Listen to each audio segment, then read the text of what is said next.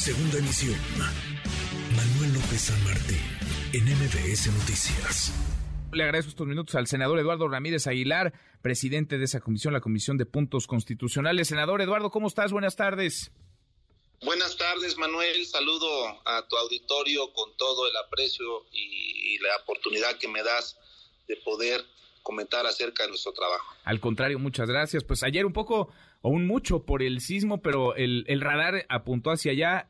Ya no conocimos a detalle pues eh, lo que vendría, ahora nos lo estaba informando nuestro reportero, viene el día de hoy ya una primera lectura en el Pleno después de que se aprobara esto en comisiones y vendría esta misma semana la discusión y la votación. ¿Cómo ves tú el dictamen? ¿Cómo ves lo que se aprobó, que les mandaron los diputados y ayer se votó en, en tu comisión, senador? Fíjate que eh, la minuta que nos envía la Cámara de Diputados desde mi punto de vista, viene muy mal redactada por la Cámara de Origen, eh, o, más bien por quien propuso esta iniciativa. Eh, se expresan dentro del texto del artículo quinto transitorio que dio origen a la Guardia Nacional, eh, una redacción donde prácticamente trasladan un texto del artículo 21 constitucional al artículo quinto transitorio se habla de, el respeto a los derechos humanos, a los pueblos eh, eh, originarios, a los afromexicanos. Eh, eso ya está dentro de la Constitución, entonces creo que fue una parte como de, de ponerle un texto que para robustecer más la iniciativa.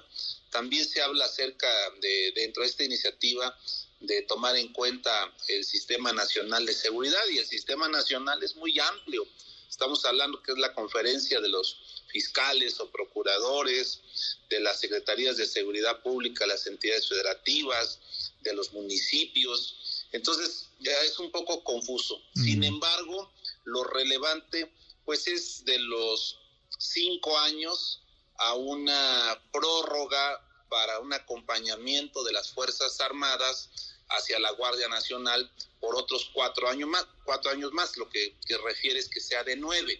Yo creo que este es el, punto del debate central que tuvimos en las comisiones, todos el, dentro del bloque de contención, como ellos se han denominado, pues prácticamente eh, algunos fue la negativa de aprobar esta reforma por parte del PRI, eh, se propuso un periodo más amplio en su discusión, como cuando se reformó eh, pues prácticamente más de 10 artículos de la Constitución, donde se le dio voz a los académicos, a los comisionados, eh, a los colectivos que trabajan a favor de los derechos humanos, a los legisladores, gobernadores, alcaldes, y pues llevar este ejercicio sí sería un poco complejo debido a los tiempos de los cuales está exigiendo México eh, un resultado. Eh, ha sido un debate difícil, no tenemos la mayoría calificada al día de hoy, dependemos del acompañamiento del PRI, del PAN, del PRD, del MC o, cualquiera de sus integrantes que quiera eh, apostar por esta reforma. De no ser así, advierto que puede ser un poco difícil sacarlo el día de mañana porque siguiendo el procedimiento del reglamento del Congreso de la Unión, eh, cuando se trata de reformas constitucionales, hay que darle una primera lectura, cumplimos con este proceso legislativo y el día de mañana será la discusión en segunda lectura y donde se, se expresarán a favor o en contra. Hasta el día de hoy, Manuel, un poco complicado Difícil, construir la mayoría calificada. Sí, porque en diputados, eh, senador, estoy platicando con el senador Eduardo Ramírez Aguilar, presidente de la Comisión de Puntos Constitucionales. En diputados, pues esto sale gracias en buena medida al voto del, del PRI, de casi todo el PRI, de las y los diputados priistas, además de los integrantes del grupo parlamentario de Morena, del Partido del Trabajo y del Partido Verde. Pero en el Senado, pues la cosa se ve diferente, sobre todo por las propias presiones que hay de los senadores del PRI hacia la dirigencia de su partido y este encontronazo, este jaloneo interno en el, en el tricolor. Ahora, ¿qué, qué Tú has platicado en corto, me imagino, con algunos senadores. ¿Cómo, ¿Cómo sientes el ánimo? Es decir, para que esto camine, se tendría que modificar qué de este dictamen que ustedes aprobaron ayer en comisiones.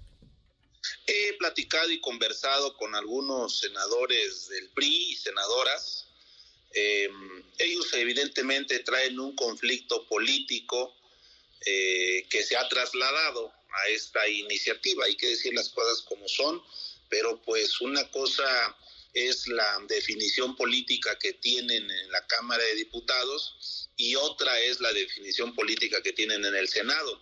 Tan es así que los senadores del PRI algunos andan reflexionando sobre acompañar esta iniciativa, otros más han sido muy claros, el no acompañamiento y al no tener los votos suficientes, pues tendremos que buscar otras bancadas. He platicado con integrantes de Movimiento Ciudadano, sí me he encontrado con una situación en el que no hay reversa, no hay ni siquiera eh, motivo de reflexión estamos haciendo lo conducente, agotando el diálogo, eh, agotando el entendimiento. Estamos hablando también porque hay que decirlo de manera muy, muy clara con actores políticos de sus partidos para ver si podemos encontrar la mayoría calificada.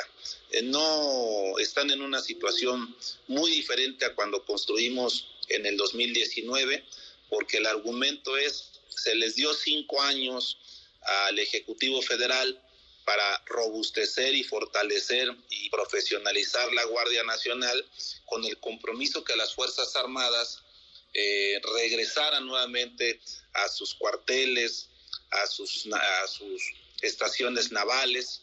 Y pues el tiempo nos ha alcanzado y hay que reconocer, Manuel, que la estrategia de seguridad pues no se ha cumplido a cabalidad y sobre todo no se han entregado los resultados, por lo que el gobierno de la República solicita una prórroga más.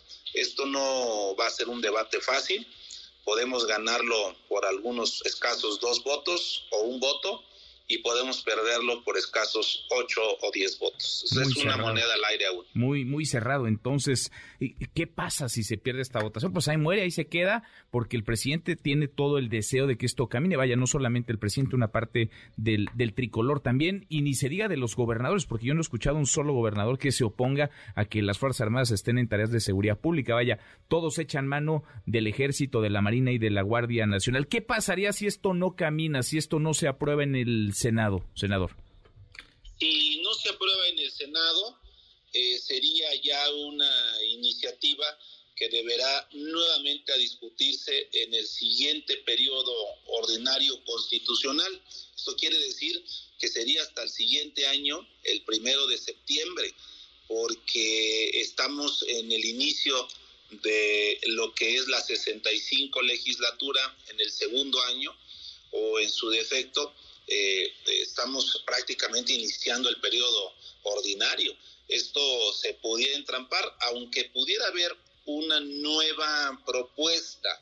El hecho de reducir la temporalidad, pero me estoy adelantando a hechos futuros. No quiere decir que esta sea la postura de Morena. La postura de Morena es mantenerlo eh, hasta los nueve años como salió de la Cámara de Origen. Pero puede ser que en el transcurso de las horas, para no perdernos en el, eh, eh, esta iniciativa, en su aprobación, mm, reducir la temporalidad y volverlo a regresar a la Cámara de Diputados y quizá ahí eh, puedan votarla en la Cámara de Origen y puede ser una reforma. Pero repito, hasta el día de hoy es solamente una posibilidad. Pues vamos a estar pendientes. Esta semana será clave, definitiva y definitoria. Lo iremos conversando. Senador, gracias como siempre. Gracias, Eduardo. Gracias, Manuel. Buenas tardes. Muy buenas tardes. MBS Noticias.